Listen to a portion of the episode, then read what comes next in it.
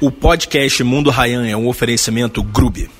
O Grube é uma plataforma de reservas de mesas que, em pouco menos de quatro anos, já levou mais de 150 mil pessoas aos seus restaurantes parceiros no Nordeste brasileiro.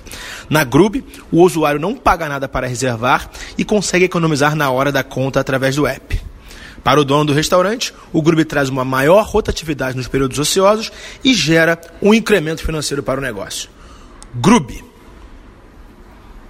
Bom, o podcast de hoje é especial porque nós estamos numa das cidades mais luxuosas do mundo com um cara, pô, que tem uma história de vida sensacional, o senhor Juan Domingueiro. ¿Cómo estamos? ¿Tú bien, eh? Tem que falar mais alto.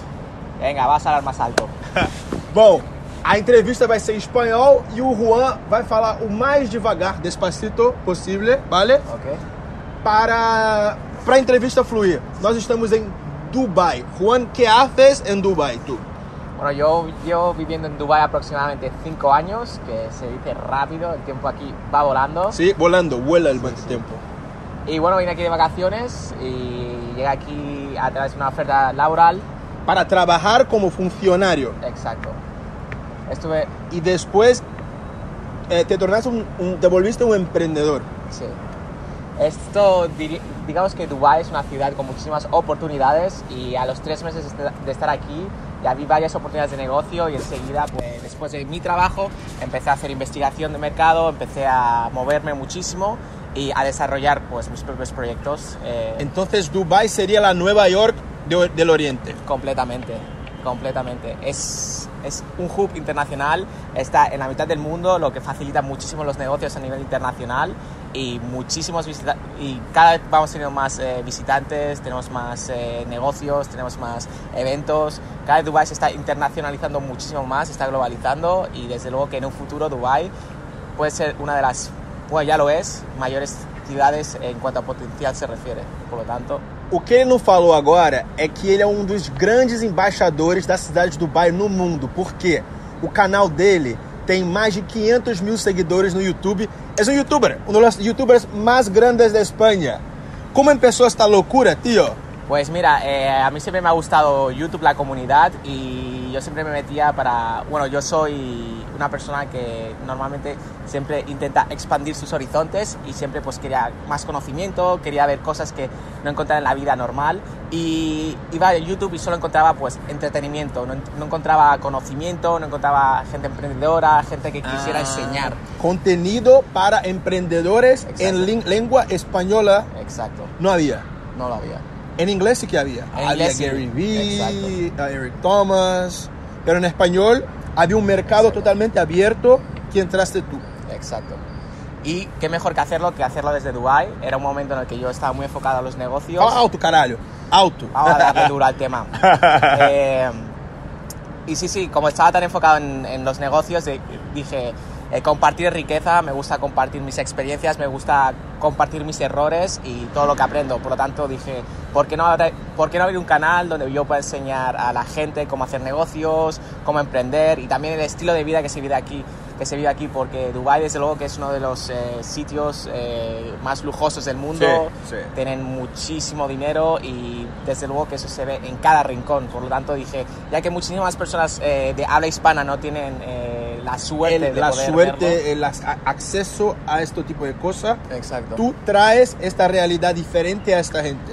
Y la gente te sigue por eso. Exacto. Bueno, vamos a hacer una ingeniería reversa de cómo empezaste de todo. En plan, eres de un barrio pobre de Barcelona, Sí. de Hospitalet. Exacto. E como é crescer em Hospitalet? Pessoal, ele é de Hospitalet do Lobregat, que é tipo Duque de Caxias, Guarulhos, Osasco de Barcelona. É uma área é, meio que marginalizada pelo povo catalão de Barcelona. Então, é, cresciste em, em Hospitalet. Exacto. Eh, pues como muchas de las personas que probablemente estén viendo este, este vídeo, pues yo crecí eh, con una familia humilde, no Sí. hemos nacido con dinero en absoluto y bueno, eso me enseñó también que si quieres algo tienes que trabajar duro por ello.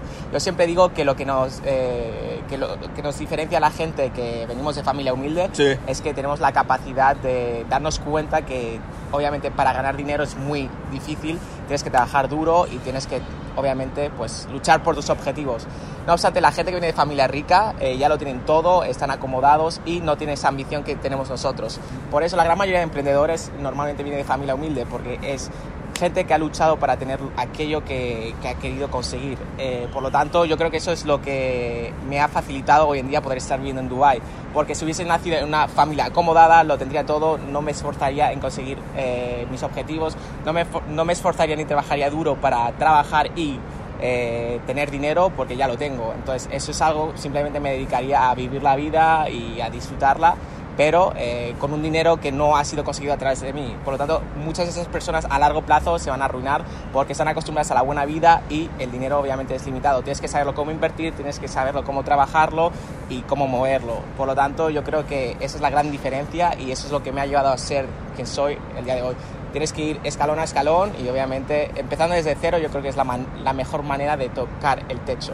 Y obviamente no hay techo, no hay límites, hay que trabajar duro. En portugués decimos pau duro, polla dura. La gente que viene debajo hace las cosas con la polla dura, en plan. Exacto. ¿Has follado alguna vez con la polla así? No. Es igual. Lo mismo que pasa para el mundo de los negocios. Si, si, lo, si estás haciendo business, quieres crecer, hay que ir con todo, ¿no? Y, la gente que viene de familias más, especialmente en España, la gente de familias más ricas que tienen todo, no tiene estas ganas de vencer, de crecer tanto. Exacto. Sí es cierto que, por ejemplo, eh, las familias apoderadas con dinero, eh, sus hijos tienen muy buena educación y sí que es cierto que... El networking también. El networking suyo es mejor que el, que el, nuestro. Exacto. Empiezan ya delante por el rollo del networking, de conocer gente importante, gente de influencia, gente interesante pero les falta la llama. Y yo creo que la llama, eh, las fuerzas, la ambición, ambición, es lo que nos diferencia y porque tú puedes conocer a muchísima gente influyente, tú puedes eh, tener a tu alcance muchísimas oportunidades, pero si no tienes la llama, si no tienes el esfuerzo, si no tienes la pasión por realizarlo, no va a pasar nada. Si tú, el dinero hay que ir a buscar. Si tú no buscas el dinero, el dinero no va a ir a buscarte a ti. Por lo tanto, esa es la gran diferencia. Yo creo que la actitud, al fin y al cabo. Obviamente, ellos lo tienen muchísimo más fácil, pero eso no significa que para nosotros sea imposible. A ver, pero tú tienes un poco la mentalidad más americana que española. Yo diría que sí. ¿Y por qué? Eh... Viviste en Estados Unidos, que, que creciste leyendo cosas de Estados Unidos. Porque, a ver, sí que hablas español, pero piensas como un americano. Pues me hace gracia que me lo digas porque nunca he estado en los Estados Unidos y realmente... Nunca, nunca has ido a Miami, Nueva York. No, de hecho la primera vez que viajé fuera de España fue a los, eh, a los 19 años que me fui a estudiar durante seis meses a Polonia. Polonia. Eh, que es un país completamente ah, la primera vez que saliste, a pesar de estar ahí en España, cerca de Francia, dos horas de Francia, nunca has salido de España. a mi familia no le gusta viajar, tampoco... Pero los vuelos son muy baratos de España, 10 euros, 20 euros, y tampoco viajaste. No. ¡Hala, tío! Yo, yo tenía una vida muy normal, una vida de barrio, simplemente pasar las vacaciones en España, porque España obviamente... Eh, es el sitio eh, donde todo el mundo va, veranea, ¿no? Hay muchísimas partes donde puedes viajar, lo tenemos todo, tenemos Ibiza, las Islas Baleares en general y tenemos paraísos, por lo tanto no necesitas irte fuera del país y a mi familia no le gusta eh, viajar, por lo tanto pues yo estaba estudiando y no tenía la oportunidad ni con quién viajar, entonces decidí irme a la aventura yo solo y irme... A Polonia. Seis meses y me encantó, me gustó tanto que decidí, a partir de esa experiencia dije, eh, quiero eh, descubrir mundo, quiero... Me di cuenta de que realmente eh, mi barrio era una burbuja y que tenía que ser de una burbuja, que el mundo es enorme y hay muchísimas experiencias a las cuales tienes que ir a buscarlas y me sentí muy rico en cuanto a desarrollo personal y profesional. Por lo tanto, me encantó la sensación y dije, a partir de esa experiencia quiero eh, pasar el resto de mi vida, quiero pasar viajando, conociendo otras culturas, eh, otras nacionalidades y, aprender de las experiencias, porque solo vivimos eh, una vida, es muy corta y hay que aprovecharlo al máximo. Entonces, el turning point de tu vida fue tu Erasmus a Polonia con 19 años. Exacto. Porque antes estabas ahí en la universidad, tranquilito, como una vida de barrio. Exacto, con mis amigos de siempre. Como la gente, como 99% de la gente del mundo. Exacto teníamos una vida normal, ahí universidad, los amigos de siempre, viviendo con tus padres. Exacto. Y tu turning point fue un viaje, un viaje no, seis meses en un país distinto, Polonia. Sí, sí, sí. Y ahí se hablaba polaco, no inglés. Exacto.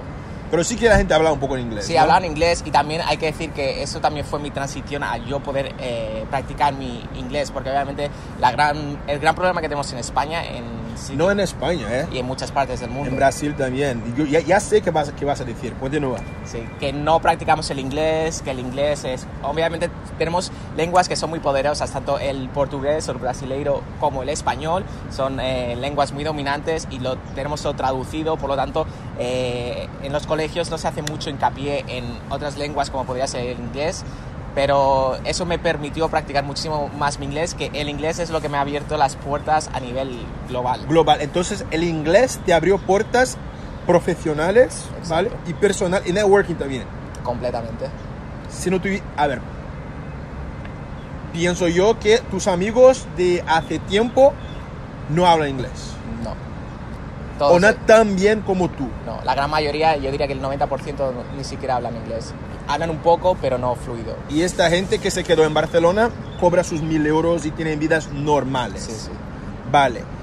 Ok, después del Erasmus, ¿cómo eh, has estructurado tu vida para no tener una vida normal como todos? Esta es la parte que, Ok. que- que queremos saber de ti, de- del Juan. Domin ¿Por qué dominguero? Dominguero, bueno, yo soy Juan Domingo. Juan Domingo, dominguero, Dominguero. por... Porque domingo es el día libre que todo el mundo tiene y dije, pues a mí me gusta vivir una vida como si cada día fuera de vacaciones, como si que cada día fuera day off, como si fuera Como día siete libre. domingos por semana, básicamente. Exacto. Entonces es dominguero viviendo la vida como si cada día fuera domingo. Qué buena.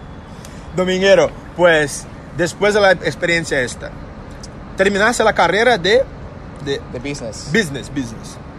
de negocios. Y- Administración, curso más abierto, más... Exacto, y lo hice a nivel internacional. Luego decidí, de- después de Polonia me gustó tanto que decidí irme a Reino Unido, a Londres. A eh, Londres. Que es, eh, lo hice también por, por la categoría que tiene Londres, ¿no? Porque todo el mundo a nivel mundial, Londres es una de las ciudades eh, financieras y de negocios eh, por excelencia, al igual que Nueva York. Nueva York, Londres, Dubai y Hong Kong. Exacto. ¿no? Singapur, no. Sí, las cuatro. Nueva York, Londres, Dubai, Singapur y un poco Hong San Kong. Francisco. Sí.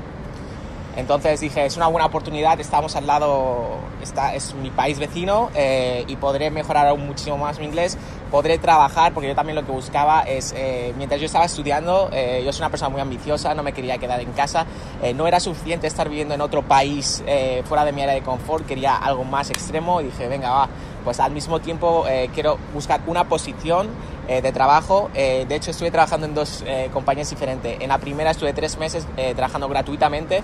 por- No me jodas. Sí, claro.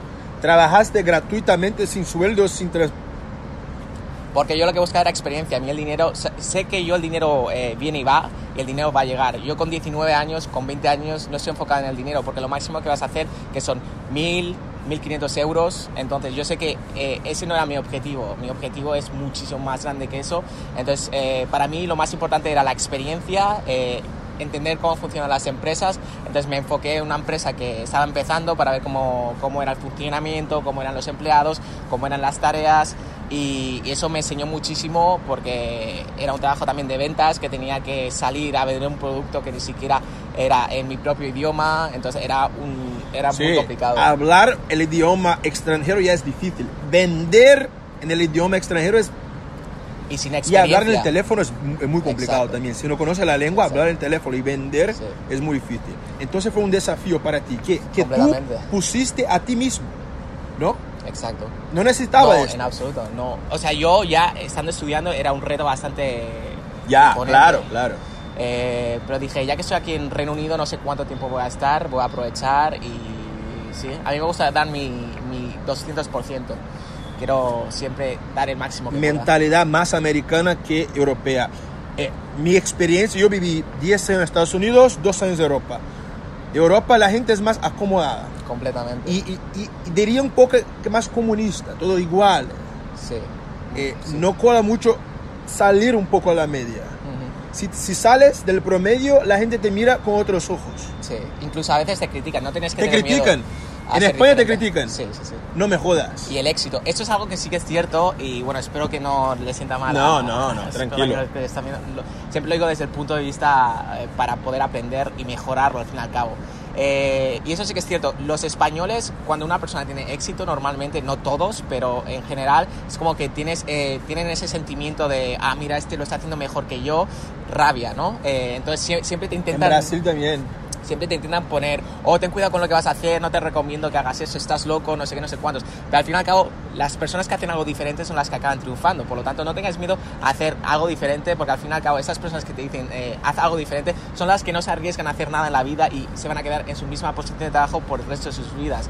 Así que no tengáis miedo en cometer errores. De cada error que cometáis, eh, orgulloso, aprender del error, porque eso os va a, hacer aprender muchísimo y en el futuro vais a evitar estos errores. Por lo tanto, vais a ser muchísimo más sabios y vais a, controlar muchísimo los próximos escenarios, porque al fin y al cabo eh, el mundo de los negocios es, un, es una montaña rusa. Eh, constantemente tienes eh, desafíos y tienes que estar preparado a hacer errores y aprenderlos y corregirlos rápido. Por lo tanto, no tengáis miedo a hacer errores, no tengáis miedo a hacer algo diferente, porque eso es lo que va a marcar la diferencia entre vosotros y la media y todo el resto de otras personas. Por lo tanto, eh, darle duro y sí, sí, siempre eh, buscando nuevos desafíos y ser un culo inquieto. Culo inquieto. Exacto. Un cu inquieto. Es lo que hay, sinceramente.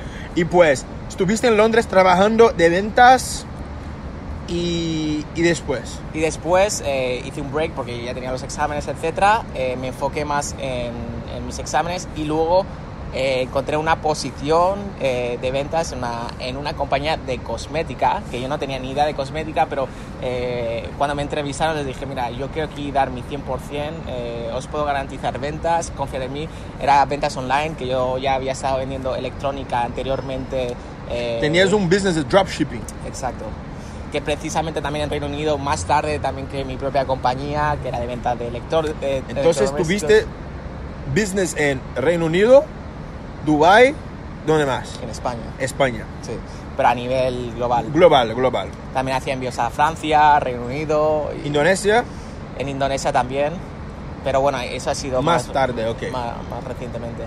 Y, y bueno, pues eh, también estuve tres meses trabajando en esa compañía y luego decidí crear mi propio negocio eh, que estuve llevando durante un año, pero luego me volví a España.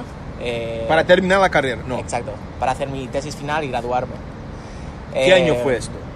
Eso graduaste? fue, pues, hace cinco años. 2013. Sí, 2013.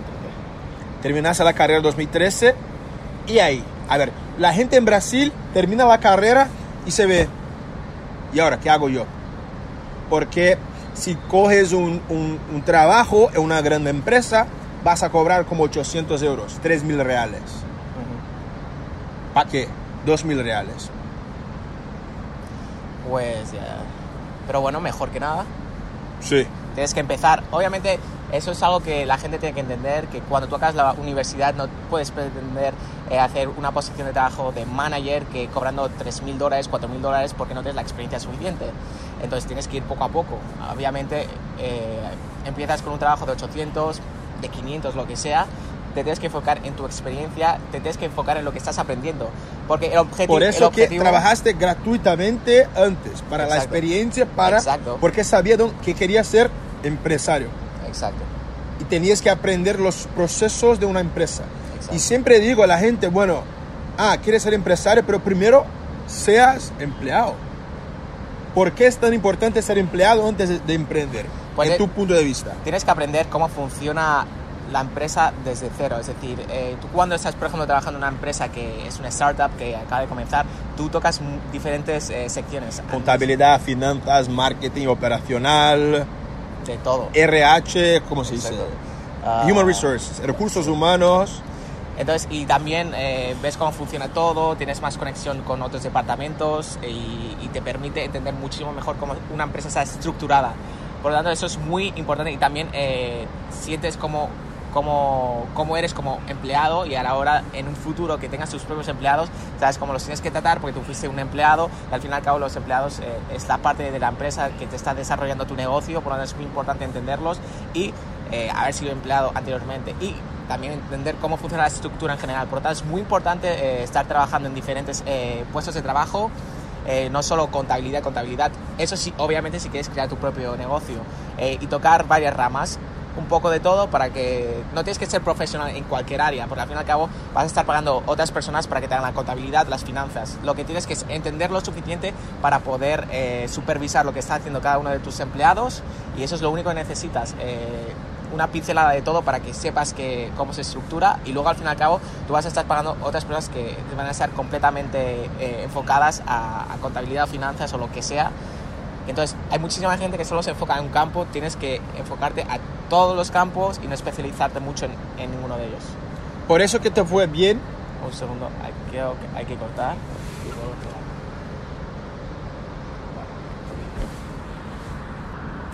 Por eso que te fue bien el, um, el diploma de business, porque te dio una visión más ancha, más grande del mundo de, los negocios. Yo siempre he dicho que es mucho más importante la práctica que la teórica. De hecho, lo que, lo que tú pones en práctica es lo que realmente te va a enseñar. Cada error que cometes, eh, eso te enseña muchísimo. Es la mejor universidad que puedes hacer.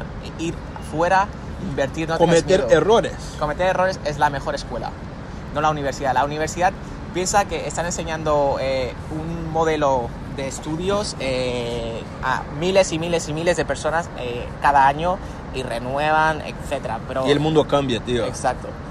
Entonces tienes que saberte adaptar y, lo que la información que te están dando es información muy genérica. Entonces te tienes que especializar, tienes que, tienes que salir afuera y tienes que poner en práctica lo que has aprendido. Si no lo pones en práctica o si no te limitas mucho en lo que estás haciendo y no abres horizontes, eh, horizontes, no puedes expandirte, no puedes eh, eh, ser más sabio, no puedes hacer grandes cosas al fin y al cabo. Con toda esta experiencia de vida, de crecer en un barrio, con toda la experiencia profesional de trabajar en España, vivir, trabajar en Reino Unido y vivir en Polonia, y bueno, trabajar dentro de startups, cogiste todo eso y te fuiste al mundo. Exacto. Primera parada, Dubai. ¿No? Exacto. Terminaste la carrera, boom, Dubai.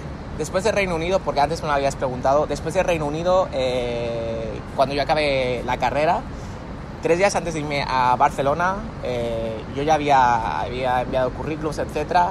Me llamaron al día siguiente y me dijeron, eh, mira, tenemos una oferta en una empresa de investigación de mercados. Market Research. Market Research. Pesquisa de mercado.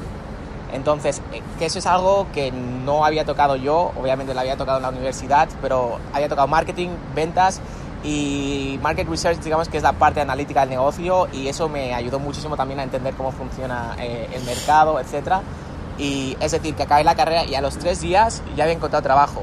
Y dicen, es que España, y dicen, es que España está en crisis, es que no hay trabajos. Eso es mentira. Sí, especialmente el año ese, 2013, España estaba en crisis, no había trabajo. Nadie podía encontrar trabajo. A mí, eh, desde que yo acabé la universidad, me han ofrecido muchísimas oportunidades de trabajo. Sí que es cierto que he estado en muchas redes sociales como LinkedIn, eh, siempre he estado moviendo. Poniendo la cara. Exacto.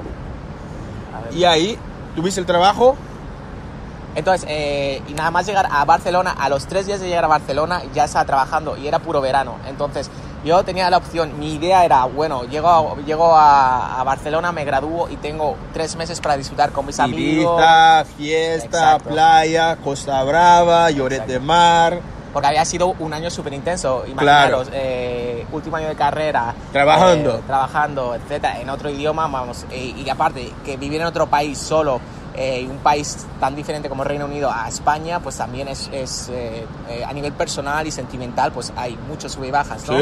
es complicado estar lejos Vivir de tu solo, familia. lejos de tu familia, los amigos con otra lengua, con otra cultura, con otra gente, es verdad, es verdad. Sin amigos, sin tener amigos para nada, hay sin tener tiempo para nada. Entonces es como que, bueno, y nada más llegar dije, venga, va, pues la vida son dos días. está muy enfocado a vida eh, laboral. Sinceramente no sé por qué, yo soy una persona muy trabajadora y a mí nunca me han puesto una pistola y digo, ponte a trabajar. Siempre ha salido de mí. Entonces, eh, a los tres días ya, ya empecé a trabajar. Eh, estuve un año y medio trabajando en esta empresa de investigación de mercados. Barcelona. En Barcelona. Mientras tanto, también tenía varios, eh, varios negocios online que también seguía vendiendo eh, a través de eBay, Amazon, etc. Como dropshipping. Exacto. Sí. Y Entonces tenía dos fuentes de ingresos. Siempre, siempre he estado haciendo varias cosas, nunca me he conformado con una. Y al mismo tiempo que tenía esas dos fuentes de ingresos, eh, Fonte de renda, ingresso é renda, fonte de renda. estaba, estaba buscando otras, eh, otras eh, ramas. Eh, leía mucho en foros. Lo bueno que tenemos hoy en día es que tenemos la- las redes sociales, que tenemos internet, tenemos a nuestro gran amigo Google, que ahí encontramos toda la información y realmente si queréis hacer dinero, ahí tenéis toda la información posible. Lo único que le tenéis que dedicar tiempo. Eh, lo que la gente piensa que el dinero le va a caer del cielo y así eso nunca va a pasar. Tienes que irlo a buscar, tienes que eh, desarrollarte y pensad que hay muchísimas personas en el mundo y, y no es fácil hacer dinero, pero tampoco es complicado. Lo que pasa es que la gente eh, se acomoda muchísimo y, y le da pereza o empieza a estudiar algo eh, o empieza a desarrollar un negocio, pero luego eh, se queda a mitad de camino por, eh, por, far- por falta de motivación, por, eh, porque es un largo proceso. Eh, no, nadie hace dinero de la mañana a la noche, de la noche al día, bueno, del día a la noche. Eh, tienes que lleva tiempo y la todo, todo lo que merece la pena eh, tarda en, ¿sabes? Tarda en. Demora, sim, sim, tarda. Lo bueno se, se hace esperar, digamos. Por lo tanto, hay que, hay que darle duro. Después de un año y medio trabajando Exacto. en Barcelona con todas sus fuentes de renda, Eh, me tocaban unas vacaciones, normalmente todo el mundo coge las vacaciones en verano, pero yo como eh, ya empecé a trabajar en verano, dije, bueno, eh, lo voy a hacer, eh, necesitaba una desconexión y dije, ¿dónde me puedo ir? Era para Navidades, de hecho, justo, no, antes de Navidades, en diciembre. Estaba pensando, ¿dónde me puedo ir que haga buen clima en diciembre? Y que sea así, que me dé una buena experiencia. Y dije, Tailandia. eh, podría, haber sido, pod- podría haber sido Tailandia, Indonesia, hay muchos países, pero dije Dubai. Dubai. No sé por Pero qué, pero Dubai siempre lo he tenido en mente. Eh, sí que es cierto que tenía un amigo mío que lo conozco, que lo conozco desde hace muchos años que vive aquí, que eso también me facilitó eh, el Abrir las puertas. Exacto. Entonces le dije, oye, mira, estoy pensando en irme a Dubai, siempre me había invitado, pero nunca había llegado la ocasión. Y dije, pues mira, necesito un- una desconexión, así que qué mejor que irme a uno de los países más pioneros eh, del mundo, que son los Emiratos Árabes Unidos, un buen clima y yo creo que puede ser una, una desconexión. Son siete horas de vuelo, por lo tanto tampoco es algo muy loco. Y no, nunca había salido de Europa, es la primera vez que salía de Europa, del continente. Y, Y te fuiste solo a Dubai. Solo a Dubai. Pero conocí, que te quedaste en la casa de tu amigo, en el sofá. Exacto. Entonces eh, le hablé a mi amigo y me quedé unos días en casa de mi amigo, pero eh, hubiese sido muy fácil estar con mi amigo. Él lleva vi- viviendo aquí, para que os hagáis una idea, siete años, pero obviamente él está trabajando y haciendo sus cosas. Pero yo antes de irme a Dubai dije, bueno, ya que me voy a Dubai, pues voy a hacer un poco de networking. Entonces yo me fui a Couchsurfing, que es una plataforma ¿Sí? donde tú te puedes quedar en otras casas, etcétera.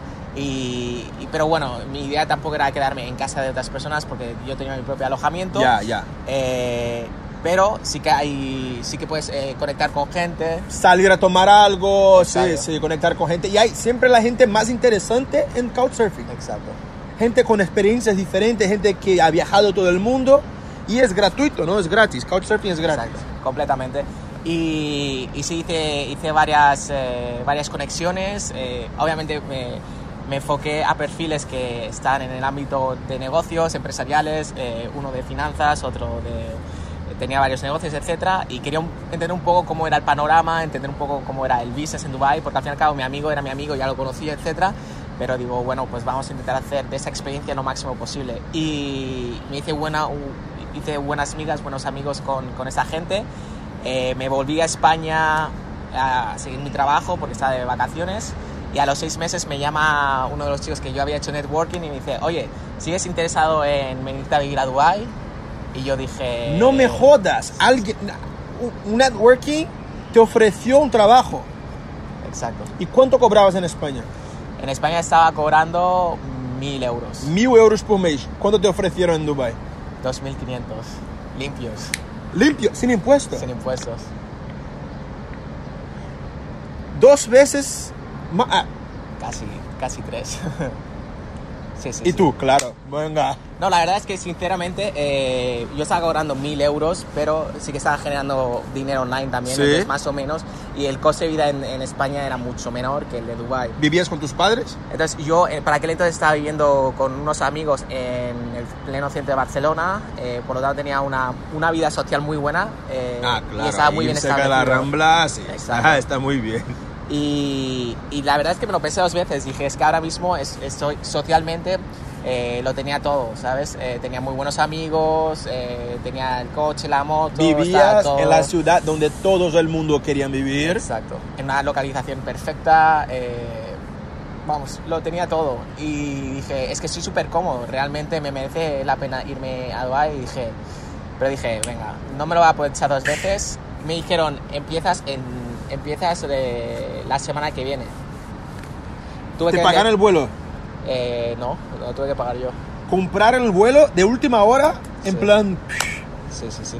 Buscarme alojamiento, que no tenía alojamiento, eh, todo, no sabía nada. eh, te piden eh, documentos que, por ejemplo, tienes que eh, tener la carrera universitaria, la tienes que tener homologada, Homologada. la tienes que tener traducida para el gobierno, porque para posición de manager necesitas tener requisitos universitarios. eh, luego tenía que, bueno, varios formularios, eh, pruebas, etcétera, para que te permitan ser residente aquí, etcétera. Eh, encima llega aquí en Ramadán, que es, una, es un escenario completamente diferente a lo que nosotros estamos acostumbrados. ¿Qué, ¿Qué es diferente? Primero, es muy caliente, ¿no? El tiempo. Estamos a 50 grados, 50, 50 graus, caralho. 50 graus. que se dicen rápidos, pero una calor impresionante. Sin transporte, sin nada. O sea, Ah, porque cambio, todo cierra. eh, Los mercados cierran. durante, durante el día sí.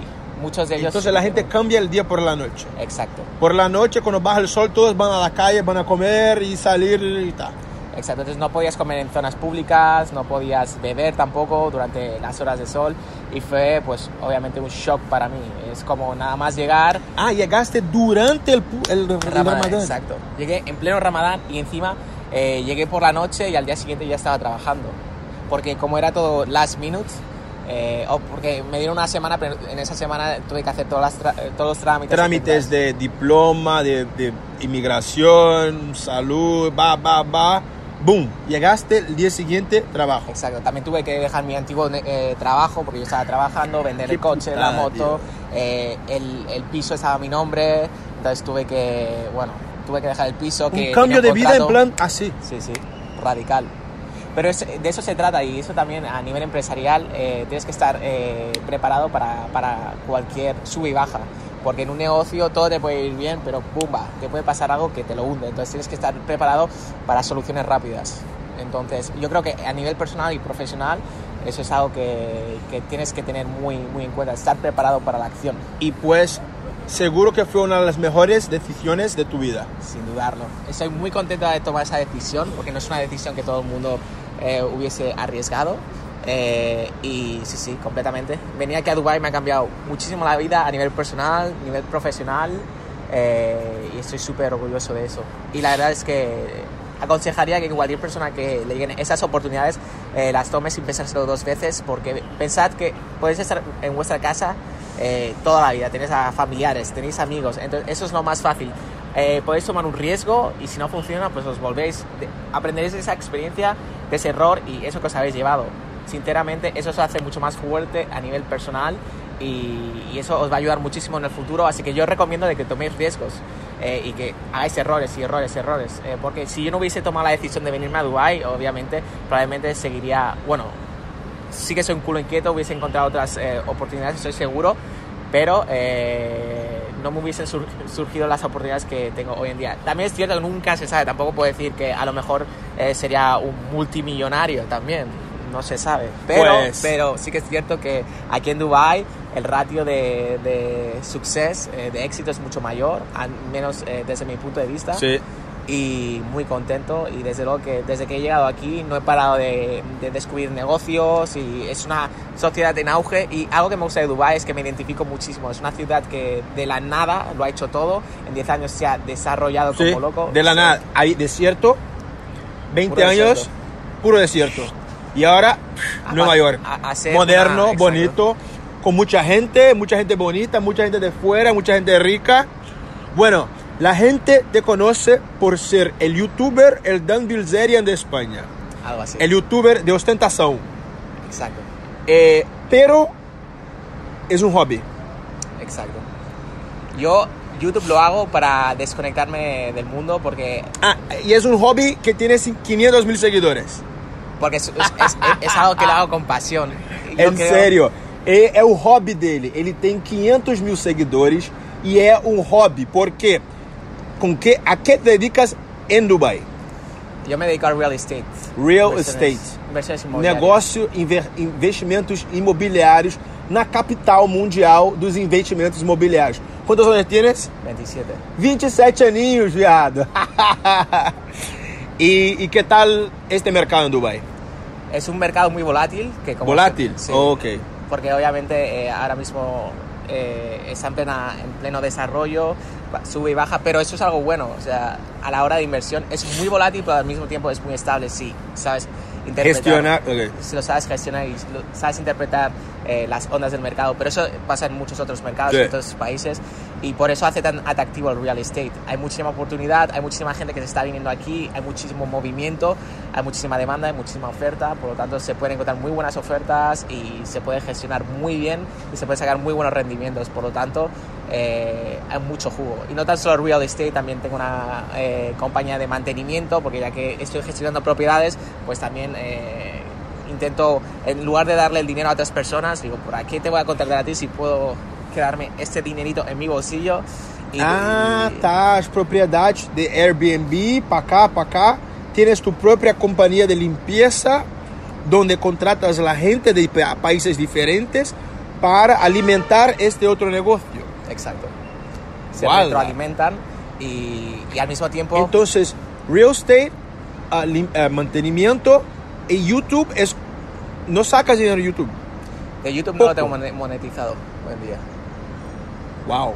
Porque lo hago como hobby, es algo que realmente... Pero está en tu, en tu cabeza, en el- un futuro próximo, monetizarlo también. Sí. Como con tu cabeza de negocios, hacer pa, pa, Exacto. pa, pa. Por ahora me estoy enfocando más a crear una comunidad, eh, a, a crear una marca.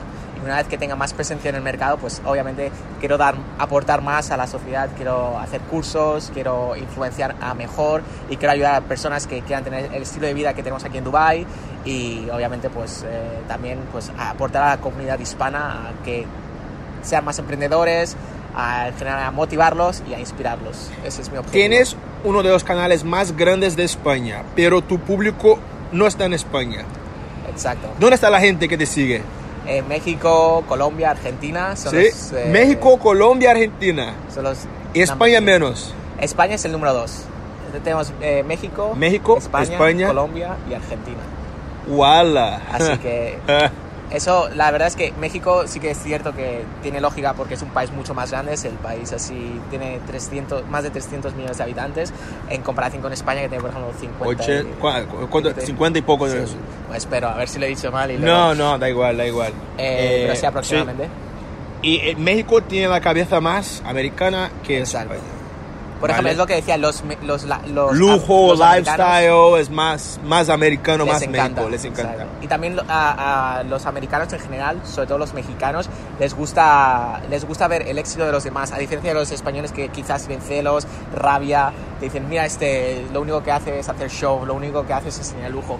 En cambio, para los eh, americanos... Pero sí que hay comentarios de gente, ah, mira este, qué pavo este, hacer show. Sí. No le puedes gustar a todo el mundo, obviamente. Y este tipo de contenido es obviamente es un contenido muy delicado porque es un contenido que, que enseña lujo, Lujo. capitalismo, eh, Lifestyle, de consumismo. sí, consumismo. ¿Y Que- cómo, cómo, ah, cómo gestiona e- este tipo de personas? Porque bueno, lo que yo tardé como 5 o 6 años para saber administrar los haters. ¿Tú te, te duele a veces mensajes de haters? Yo creo que estoy, estoy acostumbrado y lo asumo. Yo también estoy acostumbrado. Pero me tardó, ¿eh? Me tardó mucho. Sí, bueno, yo por suerte tengo que decir que no recibo mucho, mucho hate, eh, porque hago un contenido bastante eh, friendly, yo Ok. soy- so- muy natural, tampoco no lo fuerzo.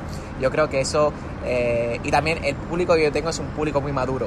Entonces, eh, la gente que es madura y entiende lo que yo estoy enseñando, puede ser que no les guste, pero aprecien el esfuerzo que yo hago, porque al fin y al cabo el contenido que yo hago es- no, es, no es fácil de hacer, se le invierte mucho dinero porque es mucho lujo y estoy viajando para arriba y para abajo, así que cuando ven que hay dedicación, pues el hate al fin y al cabo, eh, las personas... Soy consciente que las personas que me están haciendo hate son personas que obviamente Quieren estar donde, eh, donde estás. Exacto, es por, eh, por celos, por así decirlo. Pero bueno, o sea, yo lo entiendo que yo soy consciente que no le puede gustar a todo el mundo lo que yo hago, entonces simplemente si no te gusta lo que estoy haciendo, pues te puedes ir por allí.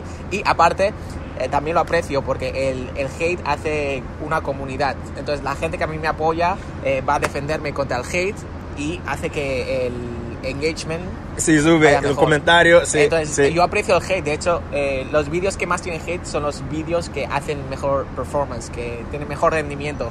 Por lo tanto, hate, bienvenido seas porque me haces crecer. Y también son visualizaciones, se lo comparten y son gente hablando, ¿sabes? Es bla, bla, bla, bla. Entonces, bienvenido sea. Y eso pues me hace llegar a un mayor alcance. Y Sí. sinceramente, eh, eh, Eh, la gente que no hace nada no tiene haters. Exacto. La gente que no genera valor al mundo no tiene haters.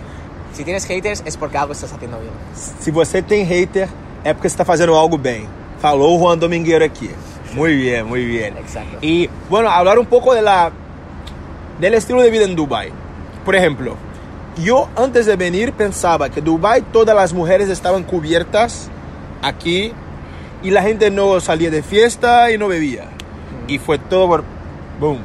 Vi un mundo totalmente diferente. Exacto. Cuéntame de Dubai. Sí, o sea, lo que... A ver, ok. Eh, no, sí, sí, la verdad es que la gente tiene... Sí, sí, sí, la verdad es que la gente tiene una idea completamente equivocada sobre lo que es Dubai. Dubai es una sociedad que de por sí es musulmana y ya se conoce que al ser musulmana pues son más restrictivos, son más conservadores a nivel de actitud, a nivel de cómo se relacionan con las personas, pero Dubai, como hemos dicho anteriormente, es una ciudad que se está abriendo las puertas, se está globalizando y lo que quiere es atraer a todas las nacionalidades del mundo. Hay más de 300 y pico mil nacionalidades eh, viviendo en ese país, por lo tanto tienen que adaptarse y es un país que se adapta muy muy rápido, por lo tanto tiene que hay pocos, a todo el hay mundo. pocos locales, como 20% de locales. El 20% de hecho ahora es menos, es un 15%. 15% de Emirados, gente de Emirados. Exacto. El resto, filipinos, pakistaníes, Indios, indios, británicos, británicos, eh, americanos, eh, sí, hay una variedad. de- españoles. que cada vez somos más hispanos en la comunidad, ¿Sí? así que os invito a que toméis el riesgo de veniros aquí porque hay muchísimas oportunidades. Y se paga bien. A ver, comparado a Eh, Colombia, Brasil, España, aquí se paga bien. Se paga y bien. los impuestos son más bajos. 0%. Ah, Free tax. Zero impuestos, zero. Exacto. Entonces, eh, lo que están haciendo, como podéis eh, imaginar, es atraen a todo el mundo. Por lo tanto, eh, todo lo que tenéis en mente de, de que aquí las chicas van tapadas, de que no puedes ir de la mano con una chica, de que no se puede beber alcohol. Todo eso, obviamente, eh, en un país musulmán sí que sería cierto, pero aquí en Dubai, como lo quieren globalizar, eh, están muy abiertos. Se puede tomar alcohol eh, en ciertos sitios, eh, se puede incluso comer cerdo, que eso está prohibido en la, en la religión musulmana. Comer porco, não pode. Eh, o sea, olvidaros del bacon. no, pero sí que lo podéis. eh, Aqui em Dubai pode. Bacon, eh, cerdo. Incluso, incluso en el supermercado tiene una sección que pone non-muslim, eh, no para no musulmanes. Tú entras y puedes comprar todo tipo de productos. Por lo tanto, se están adaptando muchísimo. Las chicas pueden ir en bikini. De hecho, Bikini. aquí hay unas chicas preciosas. Y Ah, es dices, es "Madre verdade. mía". La- as mulheres de Dubai são maravilhosas. Por quê? São todas. Estávamos falando de esto antes. Sí. ¿Por qué las mujeres aquí son tan bonitas? Porque obviamente eh, las empresas a la hora de elegir tienen pues muchísimo portafolio y sí que es cierto que aquí hay muchísimas eh, flight attendants, sí que hay muchísimas Comissária de bordo, azafatas de vuelo. Sí, Entonces, el proceso de, de de seleccionar la gente, ellos ven la belleza de la mujer. exacto.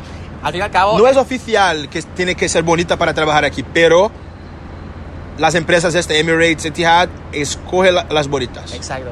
Pero al fin y al cabo eh, representa muchísimo mejor una chica que sea bonita de cara al público eh, que una chica que sea más de la media, por así decirlo. Entonces se enfocan en siempre coger chicas más guapas, por al fin y al cabo. Y- pero, pero no son solo bonitas.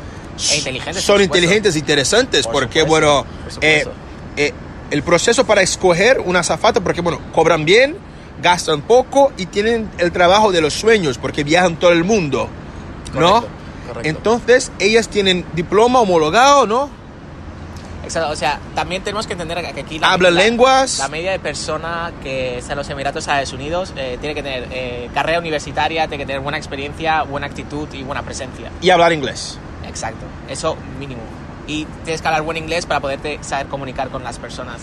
Por lo tanto, eh, eso es algo también que me gusta mucho aquí, porque eh, el average person, la media de persona con la cual estás hablando, eh, viene aquí por dinero y por eh, para crecer Carrera, profesionalmente. crecer profesionalmente, como Entonces, tú. Exacto. Estamos todos en el mismo camino, estamos todos enfocados a lo mismo y obviamente eso a nivel profesional, pero también a nivel personal. Entonces son, son personas muy interesantes y cada persona en general que está aquí eh, tiene bastante mundo, está viajando. Tú no llegas aquí a Dubai eh, simplemente de España o de Brasil. Normalmente todas estas personas, eh, como hablan inglés, también han estado viajando, han estado, eh, eh, por ejemplo, elegirán Por ejemplo, yo, yo estoy en Dubai porque mi vuelo de Europa a Tailandia para en Dubai. Exacto. Me quité cuatro días aquí, sí. Exacto. Entonces, eh, exacto, también es un hub, está en medio del mundo, tenemos gente de, del Middle East, del Medio Oriente, de Asia, De, Europa, África, de todas Europa, partes. Latinoamérica, sí. Entonces, eh, eso te hace pues eh, constantemente estar aprendiendo. Yo cada vez que hablo con una persona eh, estoy aprendiendo muchísimo. No es lo mismo estar rodeado de españoles, que al fin y al cabo todos tenemos la misma mentalidad, la misma educación, eh, el mismo background, el mismo contexto, que una persona de Brasil, que una persona de Argentina. Obviamente, eh, una conversación con una persona de otro país te va a enriquecer muchísimo más porque tiene otro punto de vista, eh, otro contexto, eh, otras experiencias. Y aquí no falta, ¿eh? Y aquí lo tiene de todas Es partes. que toda la gente que conoces ahí tiene sus propias historias de vida, Exacto. son interesantes y cada uno da un podcast como esto. Sí, son sí, sí, todos interesantes, en plan, Exacto, porque han, han triunfado en la vida para estar aquí, quieren, ¿sí?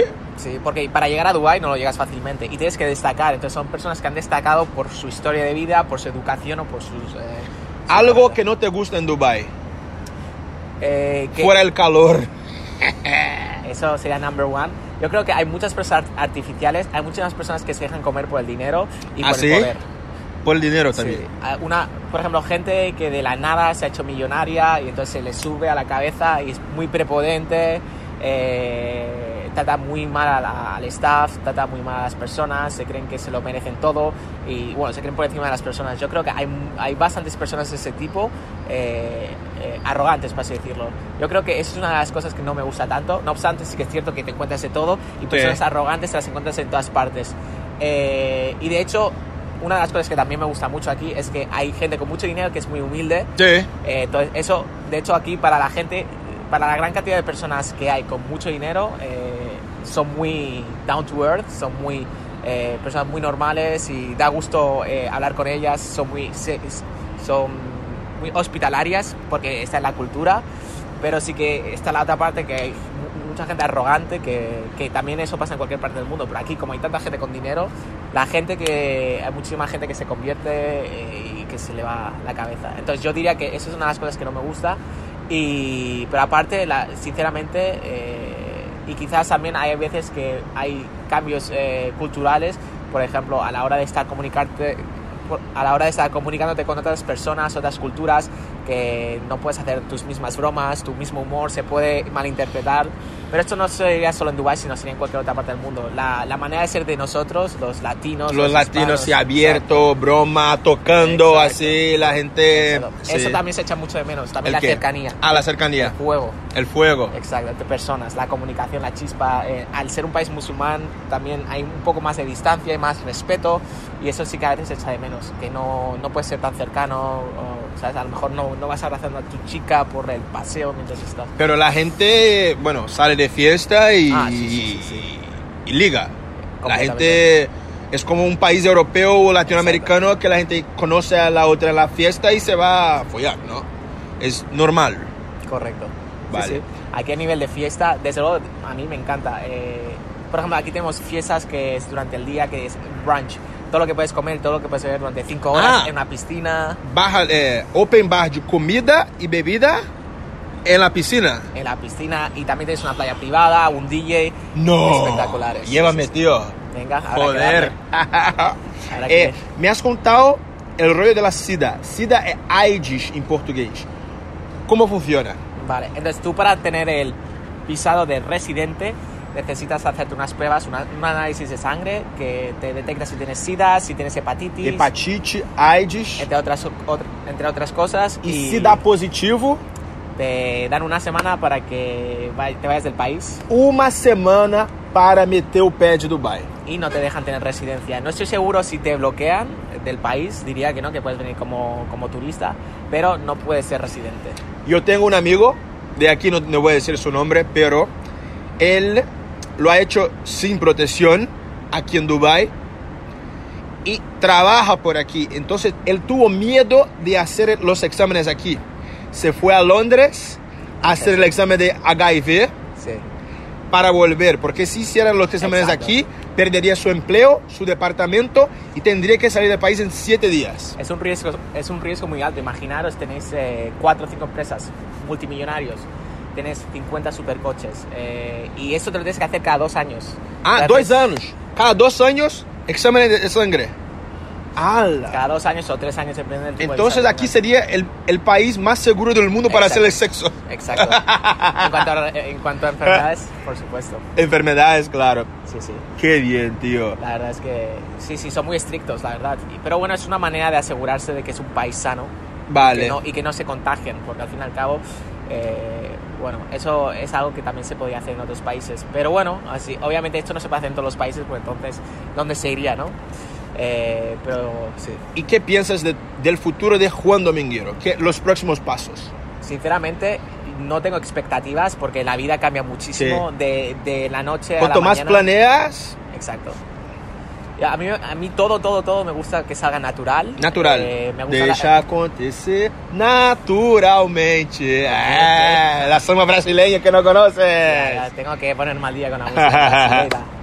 Eh, sí, sí, sin límites, con, con muchas ganas, con, eh, listo para cualquier desafío y excitado, con mucha motivación. No tengo límites, o sea, me puedo ver tanto arriba del todo y también algo que, algo que yo siempre digo es que yo no tengo miedo a fracasar. Eh, de aquí a dos años puedo estar eh, viviendo en el peor barrio de España, eh, debajo de un puente, sin ningún problema, porque sé que eso va a ser una aventura. Ya, ya, ya subirás otra vez. Exacto. Todo eso sube, sube bajo. Una persona que se dicen que una persona que es millonaria una vez eh, puede serlo muchísimas veces. Porque una vez que has llegado allí, no es, eh, no es el hacerse millonario, sino es el proceso. El proceso. millonario. Muchísima gente se arruina. Hay, la gran mayoría de. Yo me arruiné con 24, con 28 ya volví. Exacto. Porque es normal, eh, para hacer dinero tienes que arriesgarte, sin riesgo no hay beneficio y los riesgos obviamente, según en según qué casos, eh, hay casos que ganas y casos que no, por lo tanto es muy normal ir en bancarrota y luego volver a subir, eso pasa muchísimo. La gente que ha hecho muchísimo dinero es porque ha arriesgado muchísimo, por lo tanto dentro del riesgo también tienes que tener en cuenta de que puedes ir para abajo. Entonces yo, yo estoy muy contento eh, con el estilo de vida que tengo. Para mí el ser emprendedor es un estilo de vida y, y lo que sea, estoy dispuesto a, estoy dispuesto a lo que sea. Entonces, yo, a mí, al, fin y al cabo, a mí el dinero no me importa, lo que me importa es la felicidad. Sí que es cierto, dicen que el dinero no compra la felicidad, pero el dinero obviamente te ayuda muchísimo a tener una vida establecida y, y lo más importante es cuánta gente hay con dinero que no es feliz. De hecho, yo esto lo pasé porque precisamente una de las razones por las que estoy haciendo YouTube es porque antes trabajaba tanto, tanto, tanto, tanto que no tenía tiempo para gastar dinero. Entonces, ¿para qué te sirve ganar dinero si no lo disfrutas? Que estás trabajando. Yo antes trabajaba 17 horas al día. O ¿Qué más. mierda? No, qué va. Ya, Yo me levantaba a las 7 de la mañana y me iba a dormir a la 1 y trabajaba todo el día. Con real estate. Re- en mi antiguo trabajo mientras hacía real estate, porque yo no, yo no me arriesgué y me fui directamente a mi negocio. Yo mientras estaba trabajando, y esto siempre lo he hecho, estaba trabajando en otros proyectos. Cuando ese proyecto es lo suficientemente... Sales del trabajo de aquí Exacto. y Exacto. Tienes que estar preparado. Eh, no, tampoco te- os recomiendo que os arriesguéis si... si trabajar, estás dispuesto a trabajar 24 horas, 7 días a la semana. Eh, no, no dejéis vuestro trabajo para enfocarse a vuestros proyectos. Trabajad mientras trabajéis en el proyecto y así os vais a garantizar que un ratio de éxito mayor. porque obviamente no sabes si tu proyecto va a funcionar y mientras eh, no está funcionando tu proyecto, porque obviamente eh, los proyectos para que sean rentables tarda tiempo, pues al menos tienes tu trabajo que te está apoyando. Por lo tanto... ¿Y cómo creciste tan rápido en YouTube? Eh, pues sinceramente yo creo que la clave del éxito está en la constancia. Siempre desde que empecé, cuatro vídeos a la semana. ¿Cuatro? Un día sí, un día no. Un día sí, un día no. Y, y siempre creando contenido sin parar. Eh, soy una persona muy trabajadora y me divierte mucho lo que hago, me divierte mucho crear contenido, me satisface mucho ver los comentarios de la gente que me sigue, eh, que les gusta mi contenido y eso es lo que a mí me motiva, es mi gasolina. A mí también, mi gasolina. Sí. Ver que mi trabajo está afectando Exacto. positivamente la vida, la vida de 100.000 personas. Exacto.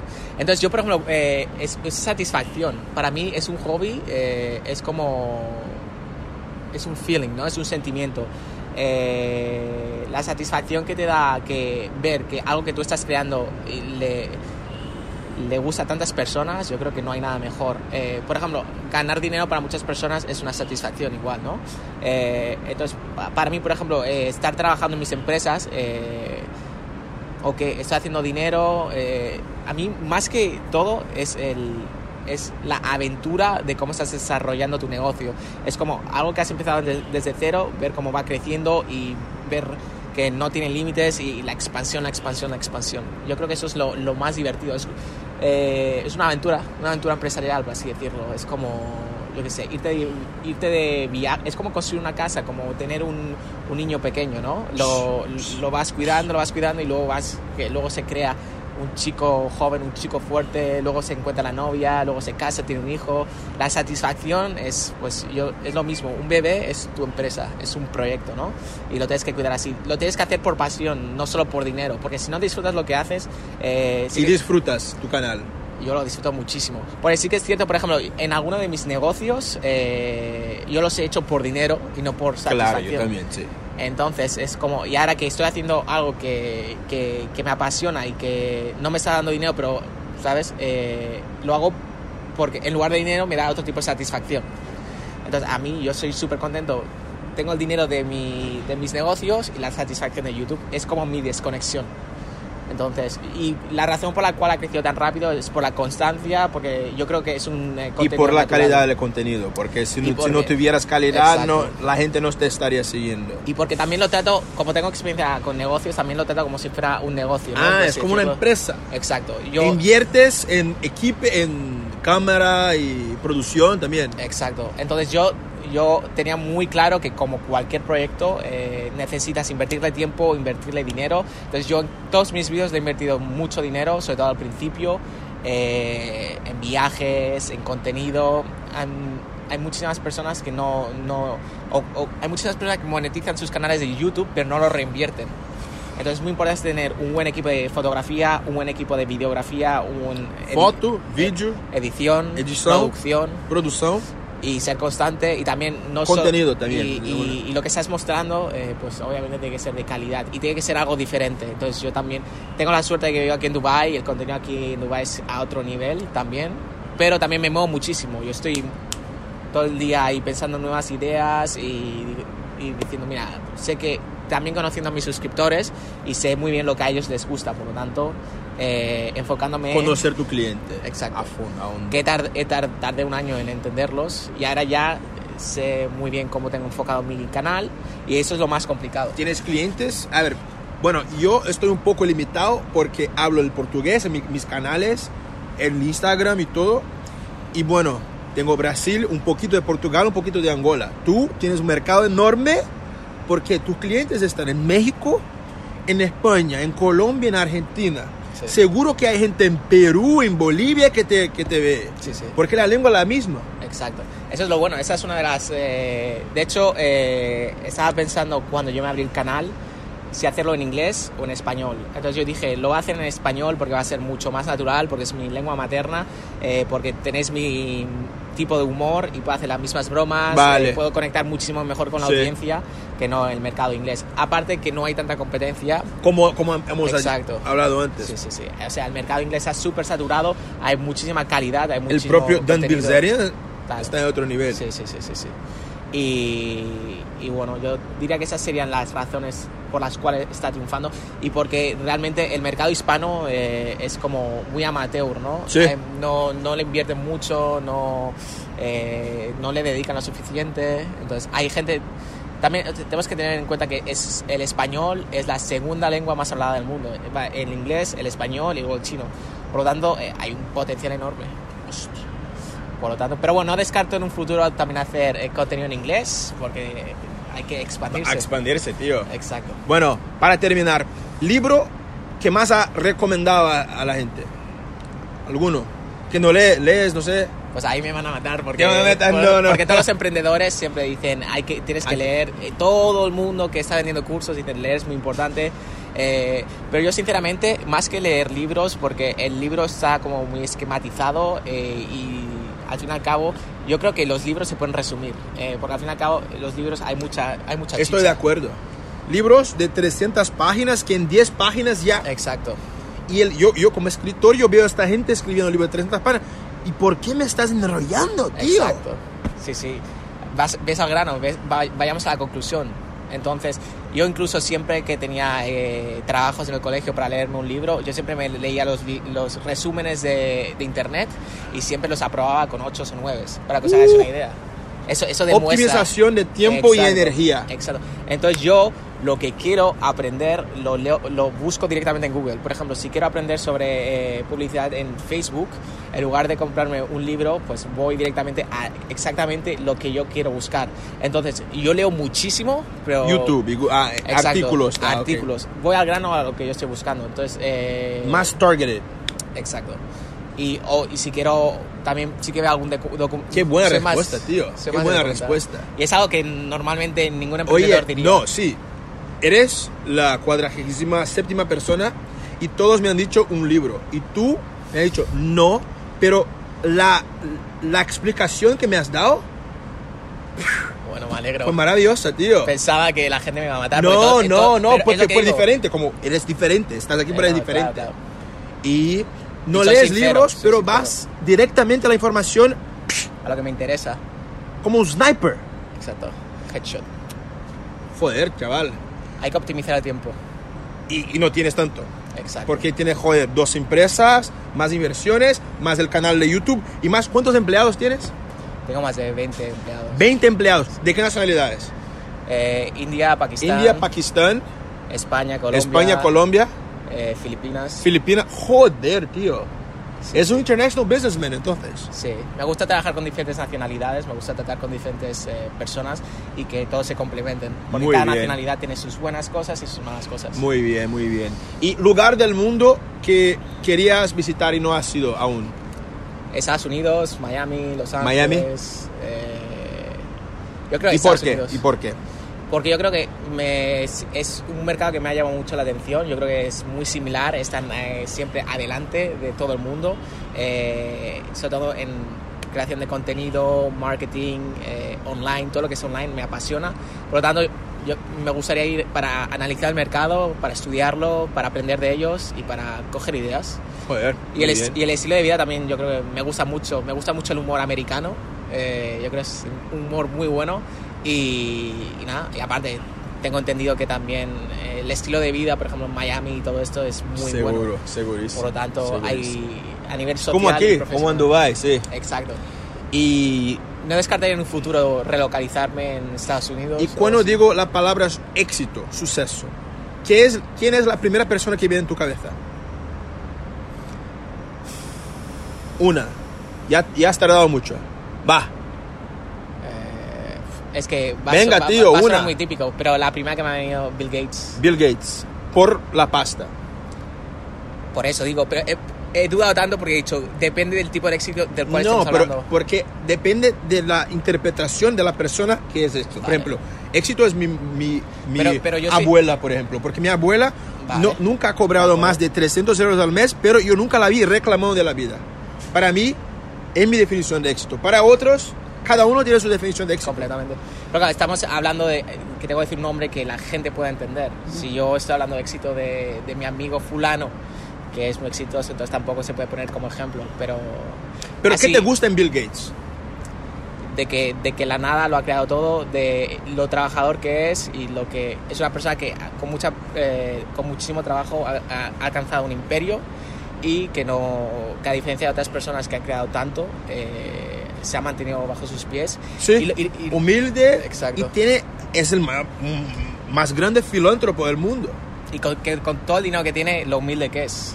Al menos lo Como que Warren noso- Buffett. Warren Buffett también es Exacto. así. Muy bien. Al menos lo que nosotros podemos ver. Entonces, eh, muchísima gente que hace dinero y rompiendo botellas de champaña con sus yates, eh, que probablemente él obviamente debe tener 50.000 yates, etc. Sí, sí. Pero no es algo que está mostrando. O sea, entonces, que, que también esa es una de las razones por las cuales yo hago contenido y yo conozco a gente con mucho dinero y realmente la gente con mucho dinero no enseña lo que tiene. Entonces, mi objetivo también es enseñar el lujo, enseñar lo que realmente la gente no se atreve a enseñar y romper el tabú de que, por ejemplo, yo soy millonario y no quiero enseñar mis Lamborghinis porque la gente va a pensar, mira este gilipollas, eh, como, ¿sabes? Eh, está aquí restregándome su dinero. Yo quiero cambiar ese concepto y quiero inspirar a la gente y enseñarle que realmente que, ¿sabes? Que la gente ha trabajado duro para obtener lo que tiene y lo tiene que enseñar orgullosamente porque ese es el fruto de su trabajo. Es, has estado plantando eh, semillas en un campo. Desde cuando eras que- joven, Exacto. adolescente en España, hospitales. Bueno, para terminar entonces, te dejo el micrófono a ti Ok. y bueno, piensa que hay gente de 20 y pocos años que no sabe qué hacer en su vida en Brasil y bueno, toda Latinoamérica y que, que Juan Dominguero tiene a compartir a esta gente. Ok. Eh, muy fácil, simplemente que, que encontréis algo que os apasione, que no hagáis las cosas por dinero, el dinero va y viene, Eh, si realmente haces algo que te gusta vas a destacar porque estás haciendo algo que te apasiona y eso se nota. Y que disfrutéis haciendo dinero, no que hay muchísima gente que se está enfocando en generar dinero y, y no son felices. Al fin y al cabo, el dinero nos va a dar la felicidad. No obstante, como he dicho anteriormente, el dinero sí que os va a dar estabilidad, pero eh, al fin y al cabo tenéis que disfrutar lo que hacéis. Entonces, eh, encontrar algo que os apasione, encontrar algo que disfrutéis haciendo, porque entonces podéis trabajar todos los días de vuestra vida.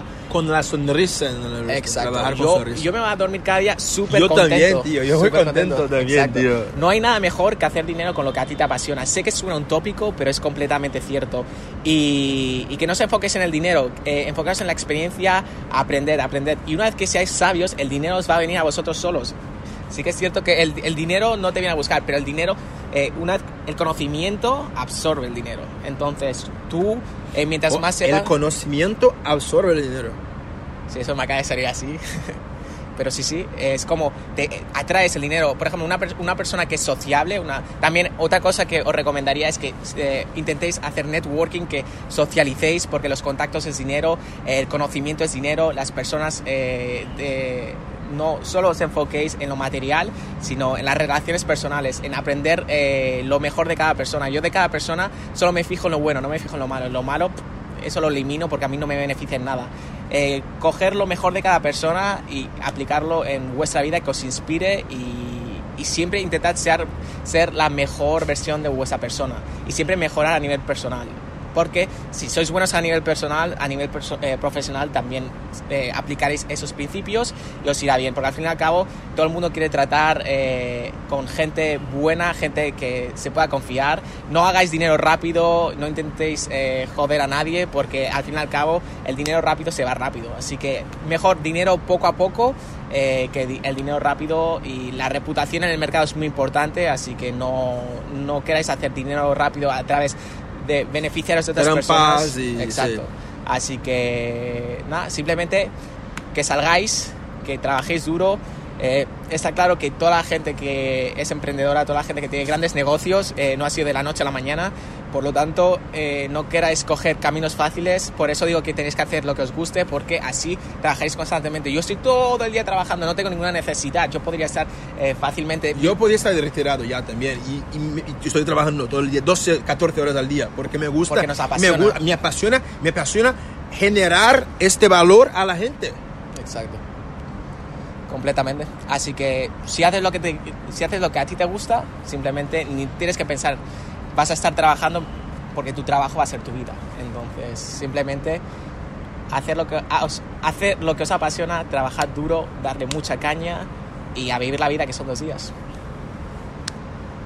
Espero que eso sea suficiente para inspiraros, motivaros. Que muy bien, muy bien, eh. Un placer. En breve tenemos un canal en portugués. Eh, Abrir el portugués, tío. Con subtítulos. Eh, estás eh, invitado a pasar por Brasil. Perfecto. Te recibiremos con todo el corazón abierto.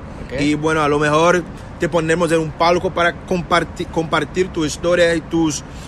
Joder, todo que, que tiene que compartir sobre emprendedorismo, sobre em, vivir fuera. Y bueno, ha sido un gran, gran placer. Estoy aquí en un sitio muy bonito, muy lujoso. Vives aqui, não? Aqui Sim. estou no vídeo, em Dubai. 27 anos. Esse foi o podcast Mundo Rayan com o Juan Domingueiro, um dos maiores youtubers da Espanha e um grande empreendedor aqui em Dubai. Até a próxima. Tchau. Un placer. Hasta la vista, familia.